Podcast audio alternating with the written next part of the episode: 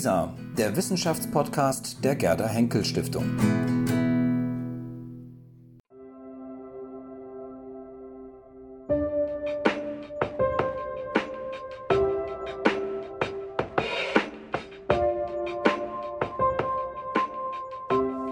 Meine Damen und Herren, ein wirklich herzliches Dankeschön fürs Kommen. Äh, ich finde das angesichts dieser äh, Wettermeldung tatsächlich als Ehre, dass Sie so äh, zahlreich erschienen sind. Und natürlich, lieber Jürgen Gerhards, ganz herzlichen Dank für die warmen, freundlichen und ja, mal weitestgehend zutreffenden Worte. Ähm, dass natürlich da die eine oder andere Übertreibung dabei war, äh, ist selbstverständlich und das ist der Teil, äh, für das ich jetzt das weitestgehend äh, gewählt habe. Es geht in der Tat um die Politisierung der EU in der Krise und äh, so wie das äh, Jürgen Gerhards wunderbar beschrieben hat, mit dem äh, äh, Hinterhof und dem Vorhof, mit dem Zentrum und dem Vorhof, könnte man tatsächlich sagen, äh, um diese doppelte Bedeutung des Begriffs der Politik deutlich zu machen, es handelt sich eigentlich äh, um den Titel Die Politisierung der Europapolitik. Äh, und da ist genau diese doppelte äh, Bedeutung drin. Es ist nämlich so, dass der europäische Einigungsprozess lange Zeit, sehr lange Zeit, ein primär elitengesteuertes Projekt war. Nach der Gründungsphase, in der die Väter der europäischen Einigung primär, primär außenpolitische Motive hatten, den 50er Jahren noch mit der Montanunion ganz eindeutig, äh, ist sozusagen im Zuge des Prozesses der europäischen Integration das Ganze immer mehr zu einem ökonomischen Projekt geworden, wo insbesondere ökonomischen, äh, ökonomische Gruppierungen in den Aushandlungen eine erhebliche äh, Rolle äh, spielten. Und dennoch führte das im Ergebnis dann zu einer Tiefe an Integration, die die Gründungsfantasie der Gründungsväter deutlich überschritten hat. Äh, dennoch und gerade weil diese hohe Regelungstiefe äh, dann äh, ab den 70er und insbesondere in den 80er Jahren immer mehr deutlich wurde, fiel zunächst mal auf, dass sagen, die öffentliche Betrachtung der EU nicht besonders bedeutsam war. Äh, noch in den 80er Jahren und als die einheitliche europäische Akte äh, von der EU verabschiedet wurde, wurde das Liberalisierungsprojekt der westlichen Industriegesellschaften weitestgehend noch den nationalen Regierungen zugeschrieben, während die EU immer noch ganz, ganz stark mit äh, Traktorsitzen und Regulierung von Bananengrößen und Ähnlichem, eigentlich genau das Gegenteil eines Liberalisierungsprojektes verbunden wurde. Und das hat sich nun allerdings wohl schon mit Maastricht, aber endgültig mit der Euro-Krise geendet. Und mein Argument, das ich vortragen will, ist, dass damit mit dieser Entwicklung dass diese bedeutsamen internationalen europäischen Einrichtungen zunehmend politisiert werden, zunehmend in das Licht der Öffentlichkeit gezerrt werden, dass dies Teil einer allgemeineren Entwicklung ist. Die EU und andere herrschaftsausübende internationale Institutionen werden Gegenstand der politischen Auseinandersetzung. Die Bandbreite und auch die Intensität gesellschaftlicher Forderungen an die europäische Ebene hat im Zeitverlauf deutlich zugenommen und der Einigungsprozess hat sozusagen mehrere Phasen, mehrere sicherlich auch wieder vorübergehende Phasen, aber Phasen von einer erheblichen äh, äh, Medienöffentlichkeit hervorgerufen, hat offene Proteste erlebt und ist insofern eben äh, politisiert worden. Der ehemals gültige in der Literatur nannte man das den Permissive Consensus. Äh, das ist im Prinzip eine Konsens, eine Grundeinstellung auf, der, auf Seiten der Bevölkerung in den meisten europäischen Ländern gab. Die soll man machen. Das ist schon sinnvoll, wenn sich die Europäer einigen, wenn Europa den Weg der Einigung geht. Äh, da brauchen wir auch gar nicht so genau hinschauen. Solange die sich einigen, ist alles gut. Dass dieser Permissive Consensus äh, ist zunehmend aufgelöst. Es wird zunehmend kritisch hinterfragt, was da eigentlich in Europa gemacht wird. Und insofern findet eine Politisierung statt, die eigentlich beides bedeutet. Die bedeutet, dass der Widerstand gegen europäische Institutionen zunimmt, aber gleichzeitig auch das Ausmaß der Mobilisierung, das Ausmaß der Unterstützung, äh, die diesen europäischen Institutionen entgegengebracht wird, gleichfalls zunimmt. Und weil diese Politisierung diese zwei Seiten hat, diese zwei Seiten der Medaille, Medaille aufweist, zunehmender Widerstand, einerseits zunehmende Mobilisierung, andererseits äh, ist es wohl auch nicht angemessen, automatisch die gegenwärtigen Probleme mit einer Krise der europäischen Vergesellschaftung gleichzusetzen. Und damit setzt sich diese Politisierungsthese, äh, die ich in dem Papier, das den Hintergrund dieses Vortrags bildet, äh, mit, mit Christian Rau, der hier unter uns äh, weilt, äh, äh, niedergeschrieben habe, äh, setzt sich diese Politisierungsthese von zwei bisweilen sehr skeptischen Lesarten ab, die Sie in den Vorträgen, die noch kommen werden, zumindest glaube ich teilweise äh, äh, hören werden und die dort deutlicher aufscheinen werden. Die erste Lesart besagt, dass die Finanz- und die Währungskrise eigentlich nichts weniger anzeigt, nichts weniger symbolisiert als den letztendlichen Sieg des globalen Kapitalismus über seine Einhegung durch demokratische Kontrollmechanismen. Insbesondere unsere Kölner Kollegen wie Wolfgang Streeck und Fritz Scharpf vertreten äh, diese Position, die natürlich zunächst einmal sehr plausibel ist, wenn man bedenkt, wie nationale und europäische Exekutiven ständig gezwungen wurden, auf immer neue Bilanzmeldungen systemrelevanter Banken zu reagieren, auf immer neue Bewertungen von Ratingagenturen reagieren mussten, äh, dass also ganz offensichtlich kurzfristige ökonomische Entwicklungen äh, hinterher gehechelt wurde, dass der Primat der Politik gerade in dieser Krisenphase ganz offensichtlich dem Primat der Märkte weichen musste. Die Rede unserer Kanzlerin von der marktkonformen Demokratie äh, hat sozusagen ganz ungewollt dieser, dieser Deutung, dass mit der europäischen Integration die Demokratie im Prinzip äh, beiseite geschafft wird, äh, nochmals eine besondere Note gegeben. Denn wenn nun die Kanzlerin so etwas sagt, dann sollte man es ernst nehmen. Ich gehe mal davon aus, dass das eher ungewollt war und eher ein Versprecher und dass sie eher äh, die beiden Elemente Markt und äh, Demokratie anders zusammenbringen wollte als äh, in diesem Begriff. Aber der Begriff der marktkonformen Demokratie bringt genau diesen Gedanken Gedanken äh, auf den Punkt.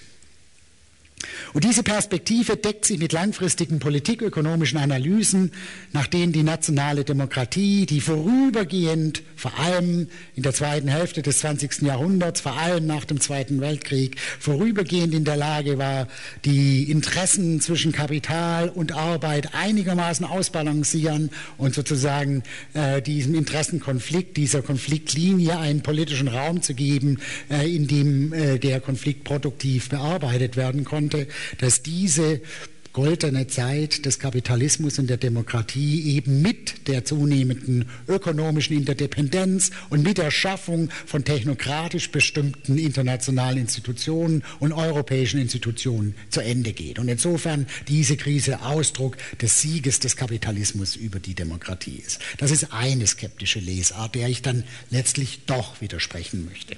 Die zweite skeptische Lesart besagt, dass die Finanz- und Währungskrise eine Renationalisierung politischer Entscheidungen in Europa mit sich bringt und den Einigungsprozess insofern ausbremst, dass wir einen National Backlash erleben, der irgendwann kommen musste und der dafür sorgt, dass sozusagen die Spitze der europäischen Einigung längst erreicht ist und wir damit rechnen müssen, dass der europäische Einigungsprozess zurückgefahren wird.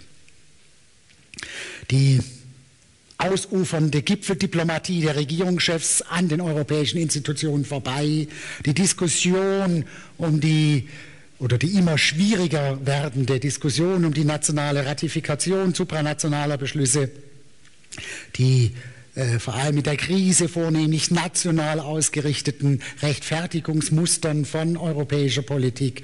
Äh, das sind alles Dinge, die in der Tat sagen, eine solche Renationalisierung als eine plausible äh, Deutung äh, erscheinen lassen. Und wenn wir dann natürlich noch auf sagen, manche Proteste in den Straßen schauen, wo dann unsere Kanzlerin mit dem äh, berühmten Bärtchen versehen wurde, äh, sagen die Deutschen darüber klagen, dass das deutsche Geld von diesen verschwenderischen Griechen ausgegeben wird. Das sind alles sozusagen solche Muster, die äh, genau auf diese Renationalisierung hindeuten. Aber auch diese Perspektive scheint mir nicht die Entwicklung in ihrer Komplexität erfassen zu können.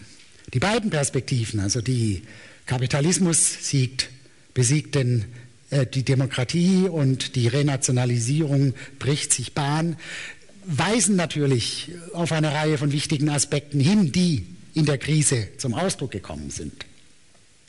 Das erste ist, sie weisen beide zu Recht darauf hin, dass wir eine entscheidende Wegmarke für den europäischen Einigungsprozess erreicht haben. Es ist auch richtig, denke ich, dass die Finanz- und Währungskrise die vorherrschende Logik europäischer Entscheidungsprozesse tatsächlich in Frage stellt. Und es ist schon auch richtig, dass die Spannungen zwischen nationaler Demokratie und supranationaler Technokratie gerade in dieser Krise deutlich aufgebrochen sind. Im Unterschied zu diesen beiden genannten Diagnosen führt die Finanz- und Währungskrise aber weder automatisch zu einer Ausweitung technokratischer Entscheidungsfindung, was sozusagen die erste bedeuten würde, auf Kosten der demokratischen Kontrolle, noch muss sie unweigerlich und zwingend zu einer Stagnation des Einigungsprozesses und einer Renationalisierung der politischen Landschaft in Europa führen. Das Argument, das sich mit der Politisierungsthese unmittelbar verbindet, und das ist das, was ich dann auch zeigen möchte, ist, dass wir uns tatsächlich an einer institutionellen Weggabelung in unserer soziologisch-politologischen Literatur heißt das so schön, einer Critical Juncture befinden. Einerseits zeigt sich immer deutlicher, dass der alte Pfad der europäischen Einigung kaum noch erfolgversprechend scheint. Andererseits aber verbessert die gesellschaftliche Politisierung die Voraussetzungen, um die europäische Integration auf einen anderen Pfad zu setzen. Insofern befinden wir uns in einer Phase einer historischen Weggabelung, befinden wir uns in einer Phase historischer Kontingenz, die eben genau dadurch gekennzeichnet ist, dass die strukturellen Handlungsspielräume der Entscheidungsträger etwas gelockert werden und historische, sogenannte historische Entscheidungen getroffen werden können.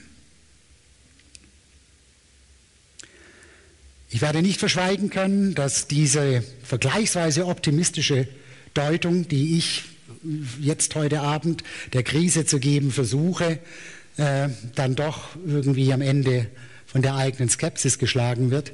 Und diese Skepsis wiederum macht sich an der Fähigkeit und Möglichkeit oder an der Fähigkeit führender Politiker dieser Tage fest, diese historische Weggabelungssituation tatsächlich visionär zu füllen.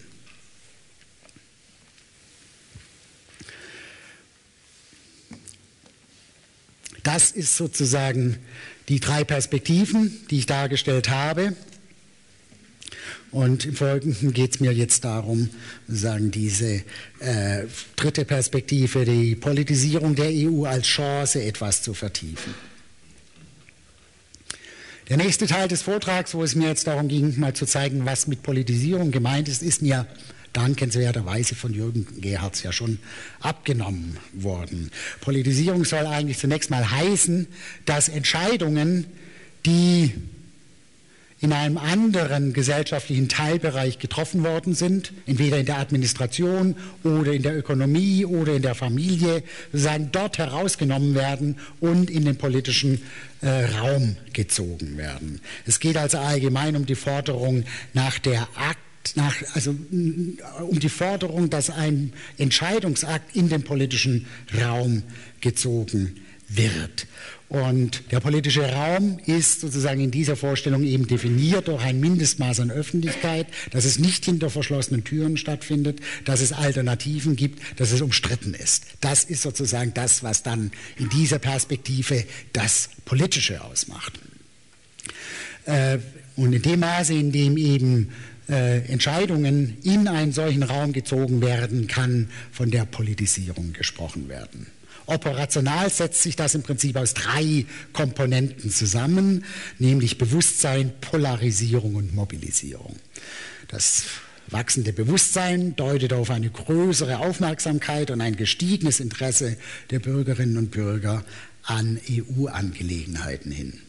Polarisierung bezieht sich auf eine zunehmende Ausdifferenzierung von Meinungen und Positionen, sodass tatsächlich sozusagen äh, widerstreitende äh, Positionen entstehen. Und die Mobilisierung verweist auf einen Anstieg an Ressourcen, die in EU-bezogene Auseinandersetzungen investiert werden. Sei das, dass Interessengruppen Büros in Brüssel eröffnen, sei das, dass Proteste sich nicht mehr gegen die nationale Regierung wenden, sondern gegen europäische Institutionen.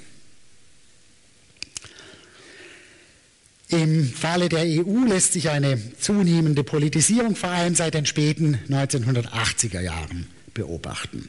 Und damit wird auch gleich deutlich, dass äh, die Politisierung der Europäischen Union nicht unmittelbar einem Muster folgte, was man sonst sehr, sehr häufig feststellen kann, nämlich dass die Politisierung unmittelbar Resultat der Übertragung von Entscheidungskompetenzen, von Autoritätsrechten ist. In dem Maße, in dem sozusagen zunehmend Entscheidungen von der regionalen Ebene auf die nationale Ebene im 19. Jahrhundert verschoben worden sind, ist, hat eine Politisierung der nationalen Politik stattgefunden. Und ähnliches ließe sich mit Blick auf die EU sagen, mit Blick auf internationale Institutionen sagen dass, äh, sie als dass die Politisierung als Antwort auf einen Zuwachs an politischer Autorität äh, gelten kann. Je mehr sich die Problemlagen transnationalisieren oder europäisieren und je mehr Einfluss internationale Institutionen nehmen können, desto mehr, so lautet diese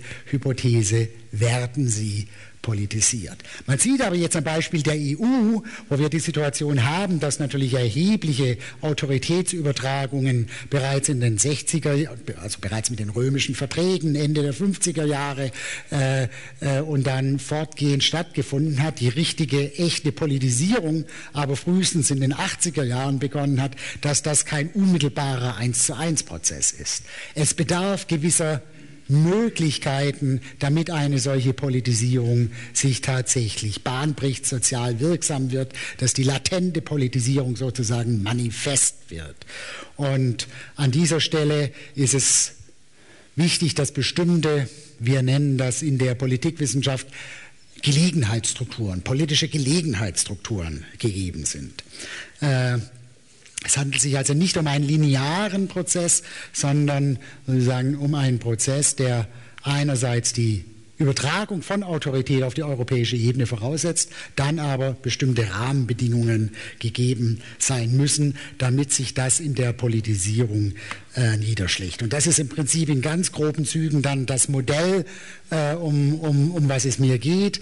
Die politische äh, Autorität internationaler Institutionen führt dann zur Politisierung gemessen an Bewusstsein, Polarisierung und Mobilisierung, wenn äh, einige politische Gelegenheitsstrukturen sich konjunkturell bahnbrechen, wie etwa das europäische Gipfel den Blick auf Europa wenden, wie dass der Parteienwettbewerb sich plötzlich nun über Europa streitet, etc. Das Modell beruht generell auf der Prämisse, dass die Ausübung politischer Autorität und politischer Herrschaft in modernen Gesellschaften schlicht legitimationsbedürftig ist.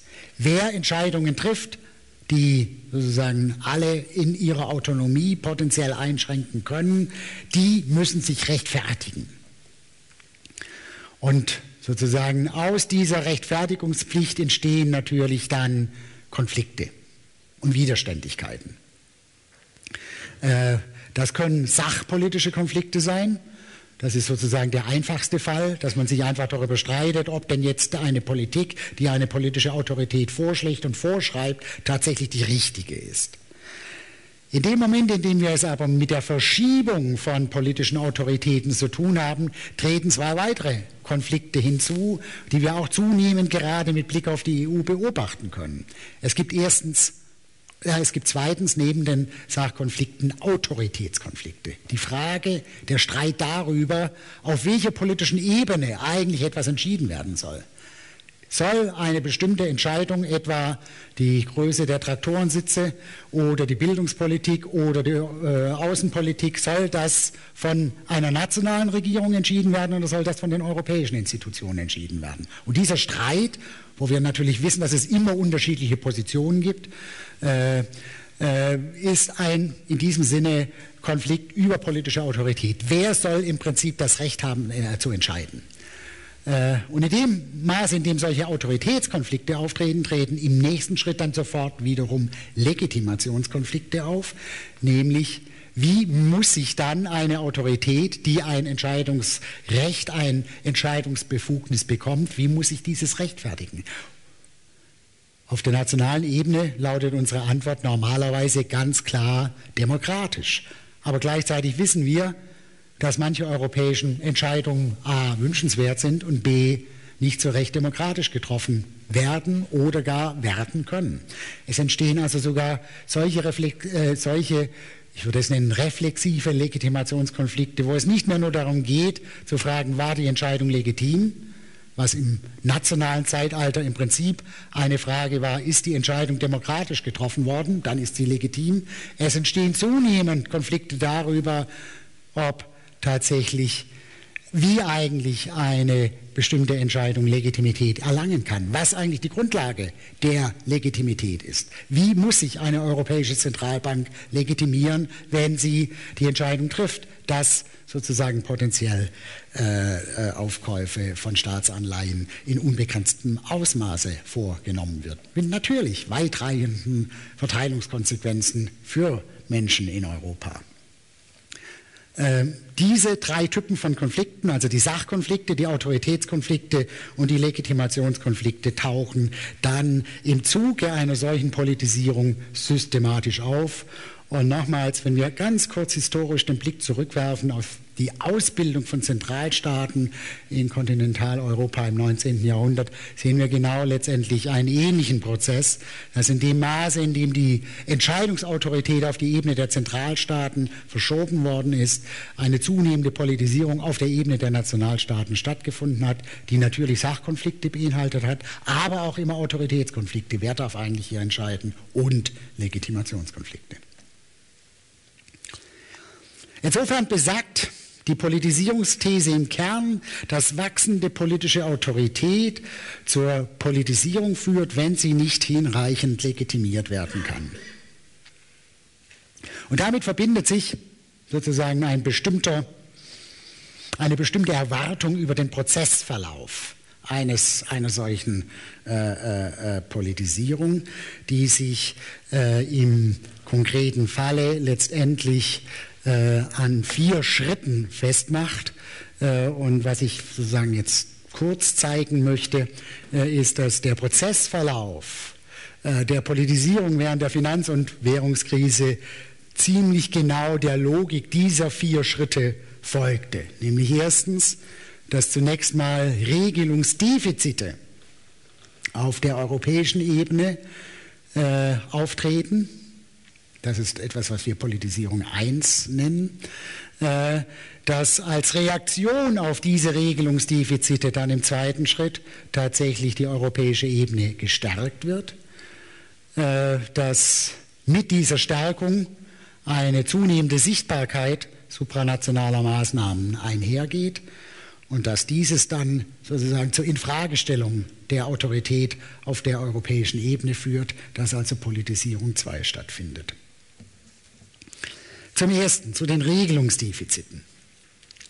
Die Wirtschafts- und Währungsunion, wie sie im Vertrag von Maastricht 1991 vereinbart wurde, hat ein Ungleichgewicht zwischen Geldpolitik und Fiskalpolitik geschaffen. Das ist inzwischen, glaube ich, kaum noch beschritten. Sie zentralisierte die Geldpolitik, äh, sie nahm die Möglichkeit der, den Nationalstaaten weg, mit der Verschiebung der äh, Währungseinheiten äh, tatsächlich gegebenenfalls Produktivitätsnachteile auszugleichen, indem Staaten nicht mehr selbst oder die Zentralbanken der Staaten nicht mehr selbst ihre eigene Währung bestimmen konnten, sondern dieses alles auf der europäischen Ebene geschah, ist ein wichtiges Instrument der Wirtschaftspolitik den Staaten weggenommen worden, nämlich die Festsetzung der Höhe der Währung. Wie viel ist die Währung wert?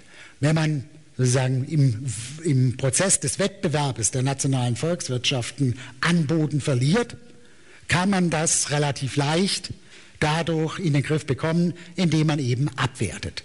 Das führt zwar dazu, dass dann die Reisen teurer werden, dass auch die Exporte, Exporte teurer werden, dass also sozusagen für das abwertende Land ein wenn es nicht Deutschland ist, ein Mercedes teurer wird. Äh, aber es führt natürlich dann auch dazu, dass weniger importiert wird äh, und insofern der Nachteil in der Wettbewerbsfähigkeit ausgeglichen wird und umgekehrt die eigenen Produkte im Ausland billiger werden und man insofern wieder das ökonomische Gleichgewicht erreicht. Das ist weggenommen worden in gewisser Weise durch den Maastricht-Vertrag, durch die europäische äh, Währungspolitik. Umgekehrt ist aber die Fiskalpolitik nämlich die Festsetzung des Ausmaßes der Schulden, die ein Land haben kann, äh, und auch sozusagen die Frage, wie Produktivität, wie wirtschaftliche Produktivität hergestellt werden kann, klar in den Händen der Nationalstaaten gegeben, geblieben. Es gab zwar einige Aufsichtsmechanismen, die berühmten blauen Briefe, wenn die drei Prozent überschritten worden sind oder wenn die 60 Prozent Gesamtverschuldung überschritten worden sind. Da aber insbesondere Frankreich und Großbritannien, äh, Frankreich und Deutschland diejenigen waren, die als erster äh, diese Regeln gebrochen haben, äh, wurden sie nie ernstlich zur Anwendung gebracht. Es gab dann vielleicht blaue Briefe, aber es gab nie Sanktionen. Wir haben also ein solches Ungleichgewicht äh, von zentralisierter Geldpolitik und dezentralisierter Fiskalpolitik was zum einen die Ursache für die oder die institutionelle Ursache, eine der institutionellen Ursachen für die Krise war, weil eben die Option der Währungsabwertung den Volkswirtschaften weggenommen worden ist und zugleich die innerhalb von Nationalstaaten, also innerhalb von Währungsunionen, von nationalen Währungsunionen übliche Reaktionsweise, nämlich die nationale Umverteilung in Form etwa von Finanzausgleich, bei uns Länderfinanzausgleich, äh, eben auch nicht vorgesehen war. Das ist sozusagen die institutionelle die Ursache der Krise. Es gibt andere außerinstitutionelle, hat natürlich viel mit der vorhergehenden Finanzkrise zu tun, hat mit äh, äh, wirtschaftlichen Ungleichgewichten zu tun. Äh, das will ich alles nicht wegdiskutieren.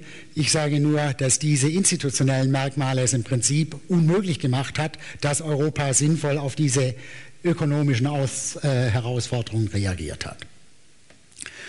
Und daher kann es nicht überraschen, und damit kommen wir zum zweiten Schritt, dass in der Krise dann sehr schnell Forderungen auftauchten, die de facto eine weitere Verlagerung der Autorität zugunsten der europäischen Institutionen beinhalteten.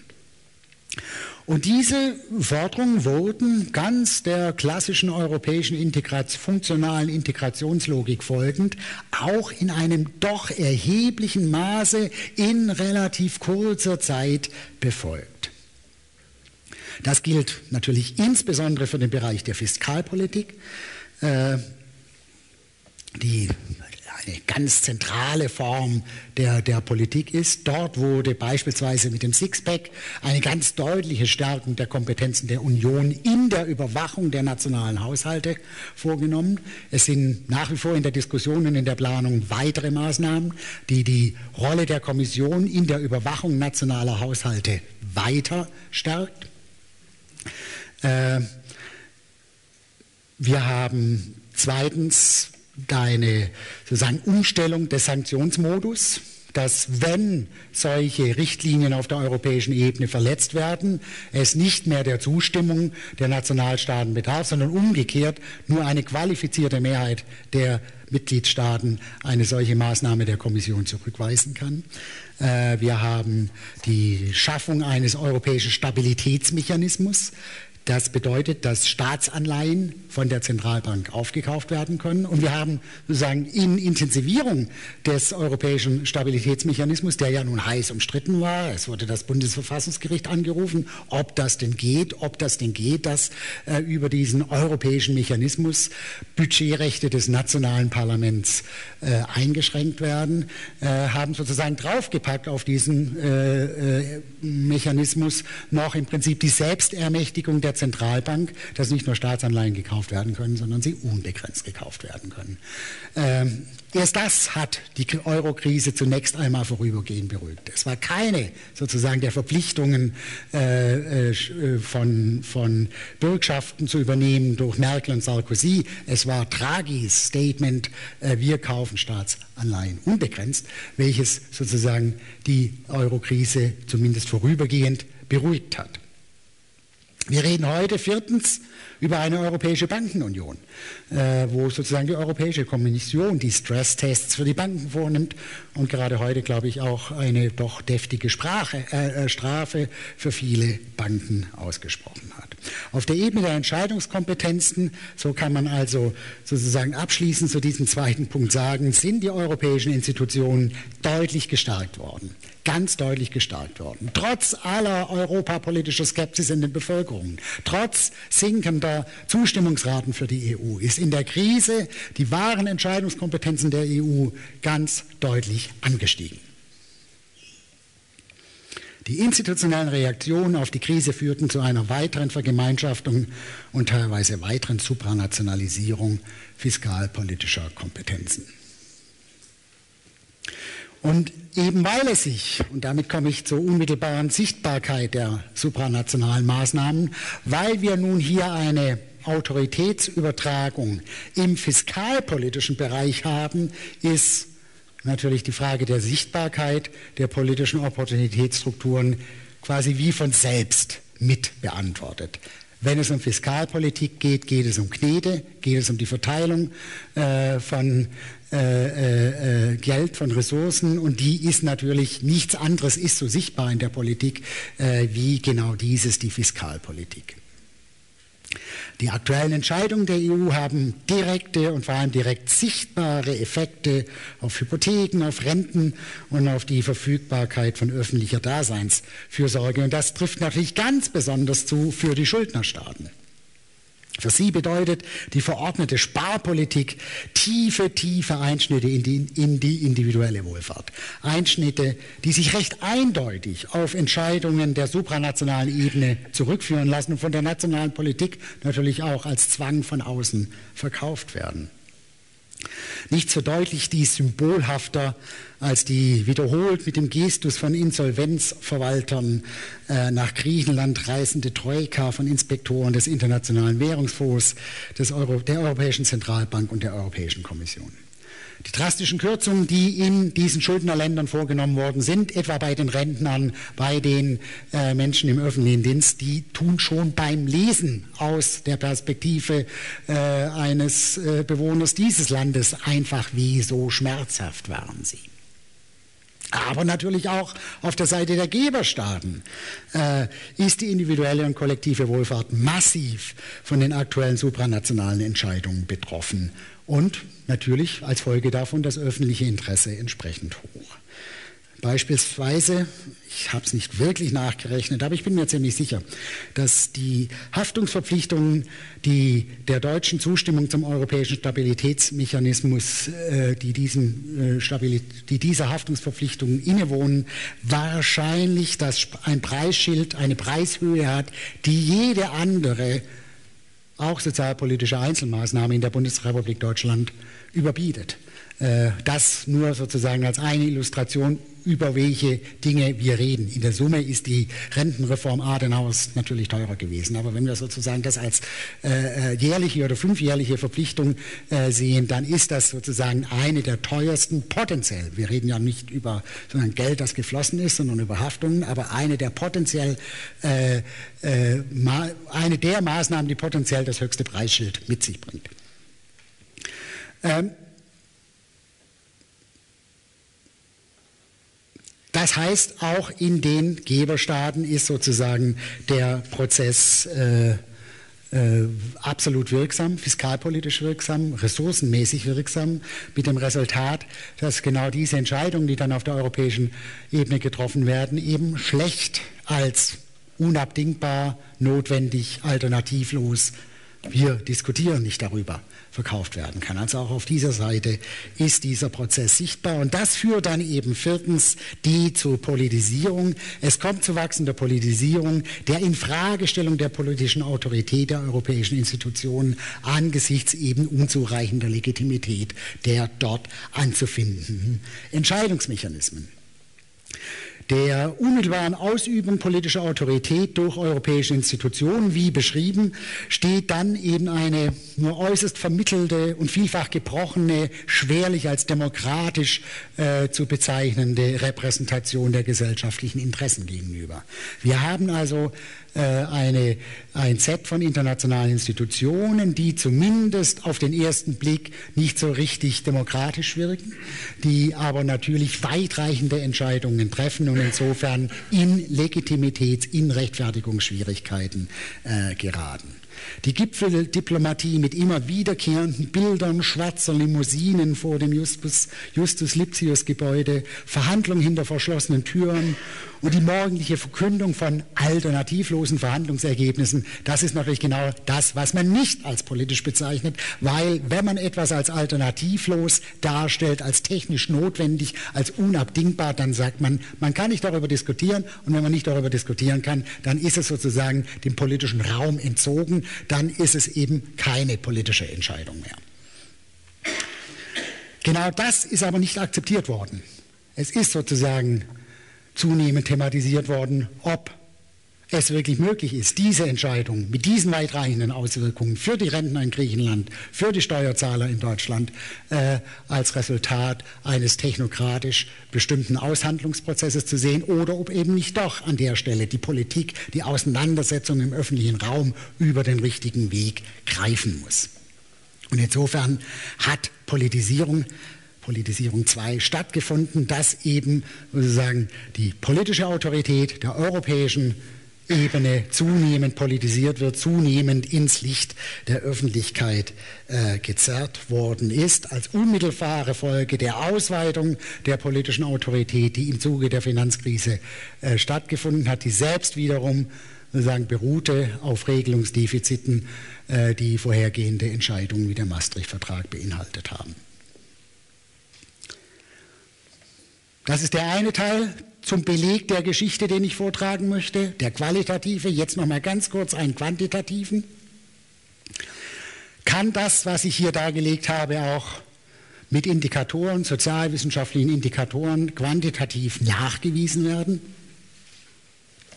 Und zur Beantwortung dieser Frage stütze ich mich hier nun auf einen Index der Indikatoren für die Sichtbarkeit der EU in den Medien die Polarisierung der öffentlichen Meinung zur EU-Mitgliedschaft sowie die Mobilisierung zu EU-Themen in den Öffentlichkeiten der sechs EU-Gründungsstaaten zwischen 1990 und 2011 zusammenfasst.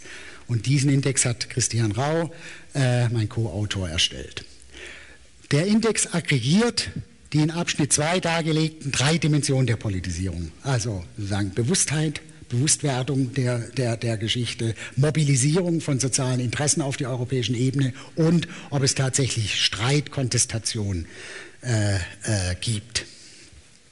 Das Bild, das sich daraus ergibt, ist relativ eindeutig. Äh, das ist dieser Index, wo wir sozusagen jetzt quantitativ erfassen äh, die, die, diese Mobilisierung, die Kontestation und die Bewusstwerdung äh, der, der Europäischen Union. Und die Daten zeigen, dass wir zum einen einen robusten Politisierungstrend über Zeit haben. Das nimmt sozusagen, das bringt die gerade Linie zum Ausdruck. Äh, äh, wir haben einen solchen Prozess, der eben mit Maastricht in den 90er Jahren beginnt und zunehmend, wenn man es über Zeit mittelt, äh, nach oben geht. Gleichzeitig zeigt sich natürlich, dass wir ganz große Spitzen und wieder Abfälle haben. Und diese Spitzen und Abfälle korrelieren zu 100 Prozent mit eben den großen Gründungsverträgen wie Maastricht, äh, den großen Verfassungsreferentendebatten äh, und dann eben der äh, Eurokrise. Insofern sind also die, die Grundthesen, die formuliert worden sind und die der Politisierungsinterpretation äh, zugrunde liegen, bestätigt. Die Zunahme der Politisierung über Zeit ist konsistent in Verbindung stehen zum, zur Zunahme der Autorität der Europäischen Union. Äh, und die politischen Gelegenheitsstrukturen, die sich durch Vertragsdebatten ergeben haben äh, und dann natürlich auch insbesondere durch die Krise ergeben hat, ergibt solche Politisierungsschübe, die die Spitzen in diesem Bild zum Ausdruck bringen. Und was wir natürlich auch sehen, ist, dass wir gerade mit dem Beginn der Krise, die Daten müssen natürlich irgendwann enden und das Ende solcher Daten ist immer einige Jahre zurück von der Aktualität, aber dass wir sozusagen äh, im, äh, im Zuge des Ausbruches der EU-Krise eine neue Spitze haben, die einen Höchstwert erreicht, der bis dato nie erreicht worden ist. So, was sagen uns nun diese Beobachtungen? Und jetzt komme ich sozusagen auf die drei Perspektiven äh, äh, äh, zurück und damit auch langsam äh, zum äh, Ende und dann hoffentlich zu einer schönen, lebhaften Diskussion. Was sagen uns diese Beobachtungen über die möglichen Lesarten der Krise? Ich habe bereits argumentiert und gesagt, die in den beiden vorhergehenden Abschnitten der, des Vortrags, also die qualitative und die quantitative Analyse, sind einigermaßen konsistent mit der Politisierungsthese. Sie sind jedoch kaum mit der Renationalisierungsthese in Einklang zu bringen. Das ist sozusagen der erste äh, Punkt hier. Äh, und in zweierlei Hinsicht, nämlich als erstes offensichtlich, ich habe das glaube ich, deutlich gemacht. Es hat keine Renationalisierung stattgefunden auf der institutionellen Ebene. Es hat vielleicht eine Renationalisierung auf der Einstellungsebene der Bevölkerung gegeben. Auf der institutionellen Ebene hat aber genau das Gegenteil stattgefunden, eine weitere Stärkung der EU, was nicht im Einklang steht mit der Renationalisierungsthese. Zweitens, wenn man dann die Proteste und die Widerständigkeiten gegen die EU anschaut, dann ist doch auch immer wieder überraschend, wie moderat sie sind. Äh, es handelt sich weitestgehend um sachpolitische Konflikte, um Legitimationskonflikte auch, um die Frage, wie müssen eigentlich die Entscheidungen gestaltet werden, damit man sie äh, akzeptieren kann. Und wie müssen sie aussehen, damit sie richtig sind. Es finden sehr, sehr wenig Autoritätskonflikte statt. Es finden sehr, sehr wenig Konflikte darüber statt, ob es eigentlich die EU geben soll und ob es eine Euro äh, äh, Währungsunion geben soll. Selbst die Proteste, die von den Gewerkschaften organisiert worden sind, haben die Währungsunion kaum in Frage gestellt. Und selbst wenn man auf die heftigsten Protest äh, und äh, Straßenschlachten in Athen und Madrid schaut, sind die Forderungen nach Spanien raus aus der EU oder Griechenland raus aus der EU relativ klein und bedeutungslos gewesen. Äh, insofern glaube ich, dass auch ein, aus dieser Perspektive die Renationalisierungsthese nicht zutrifft.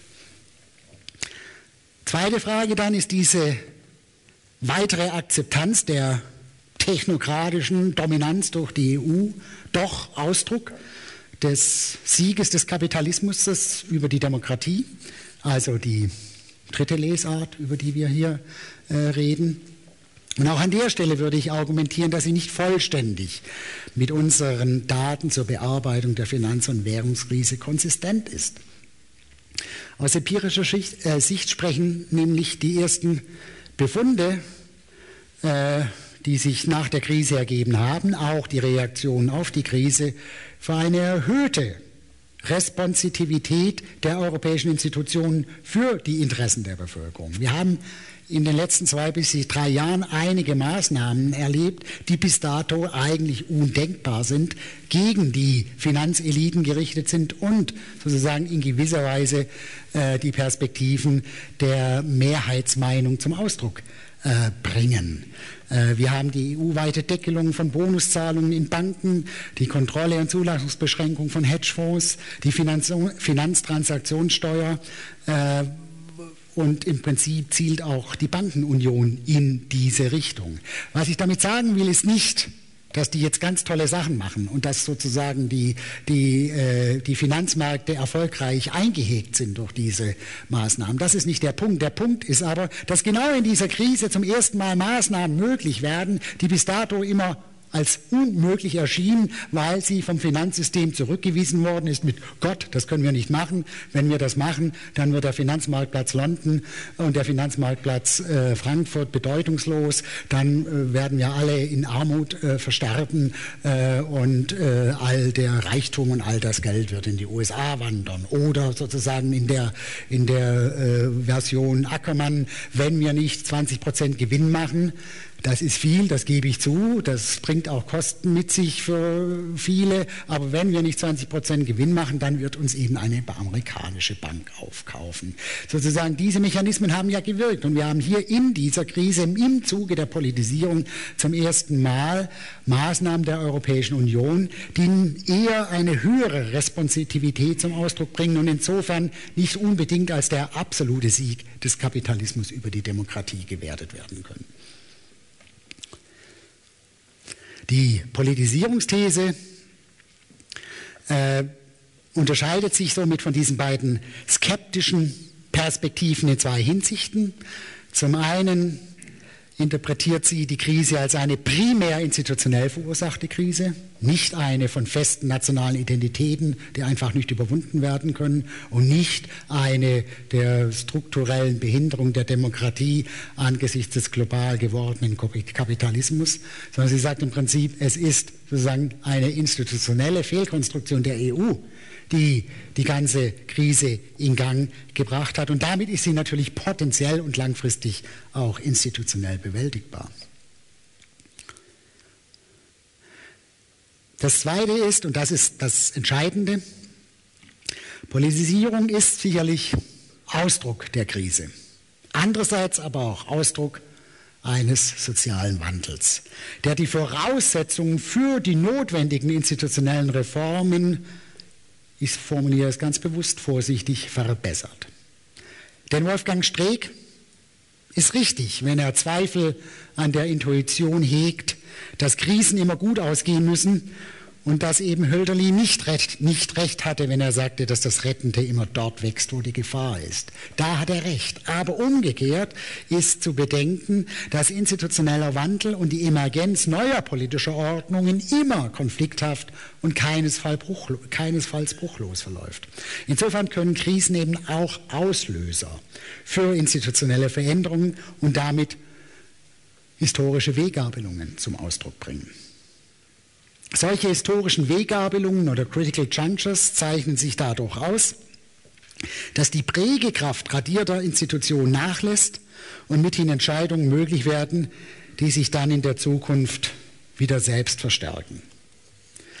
Das ist eine andere Definition von Krise. Denn Krise wird handlungstheoretisch meistens dadurch definiert, dass die Entscheidungsträger wichtige Zustände als gefährdet ansehen, sich unter hohem Zeitdruck fühlen und kaum Handlungs- oder Wahlmöglichkeiten sehen. Das ist sozusagen die Definition von Krise, wenn man sie auf die handelnden Akteure hinbezieht. Der Begriff der kritischen Weggabelung ist etwas anders. Er sagt, das mag durchaus so sein, dass die Handelnden sich besonders beschränkt in ihrer Handlungsfreiheit fühlen, dass sie aber de facto eigentlich, indem sie irgendwas entscheiden müssen, was gegen das Tradierte läuft, äh, ganz neue Möglichkeiten eröffnen.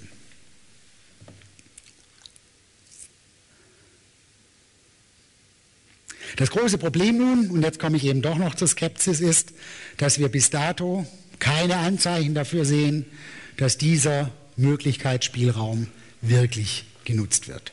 Das ist also jetzt die Klage über das Visionäre in der Politik. Aber auch an der Stelle vielleicht nochmals eine sozusagen empirische Darstellung der Problematik.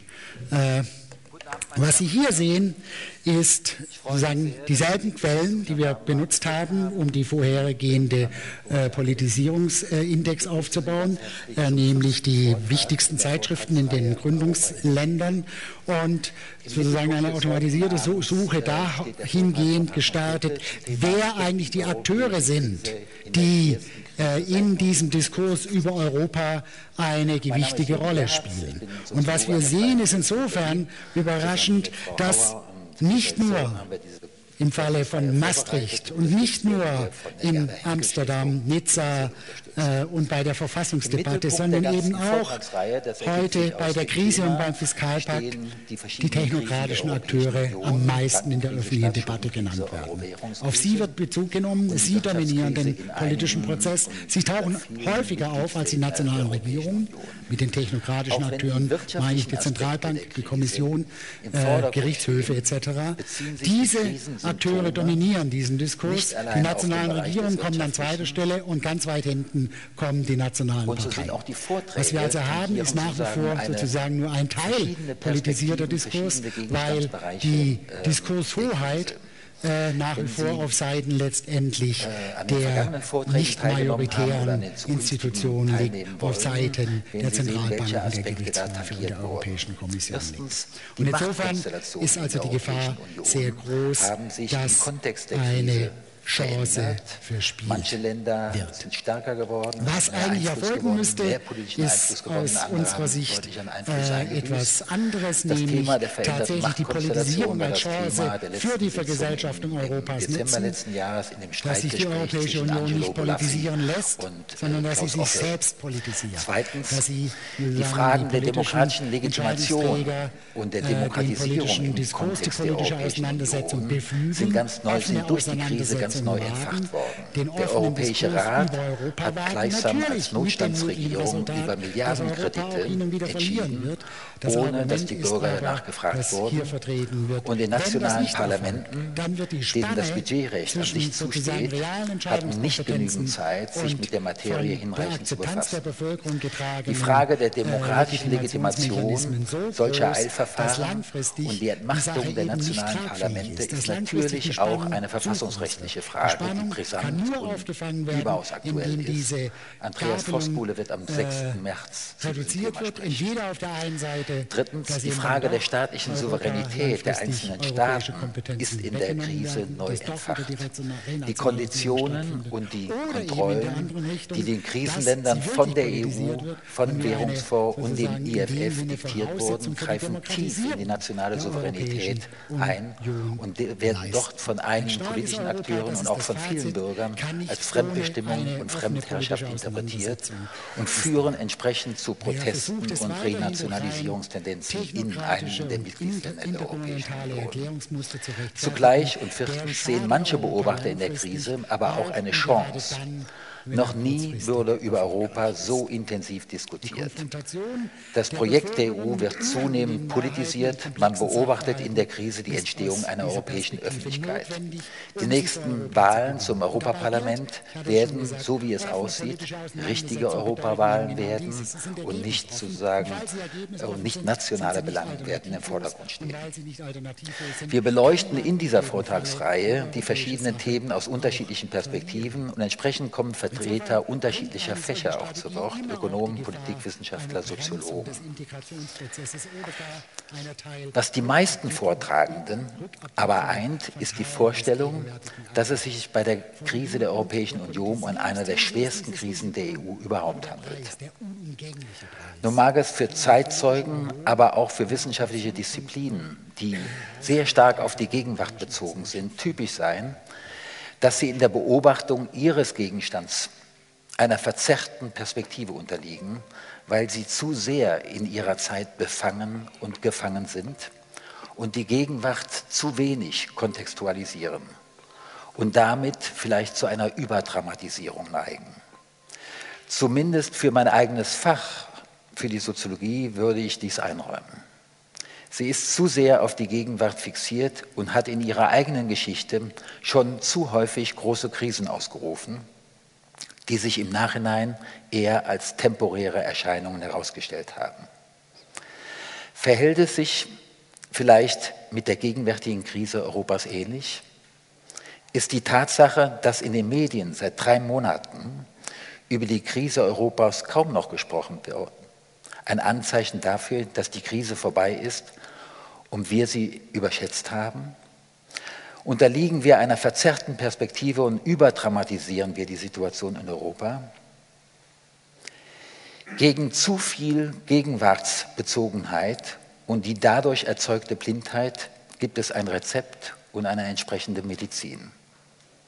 Es ist der zeitlich zurückgewandte Blick eines Historikers, der die Gegenwart mit der Vergangenheit in Beziehung setzen kann, die Besonderheiten der Gegenwart gerade in Abgrenzung zur Vergangenheit beleuchten kann.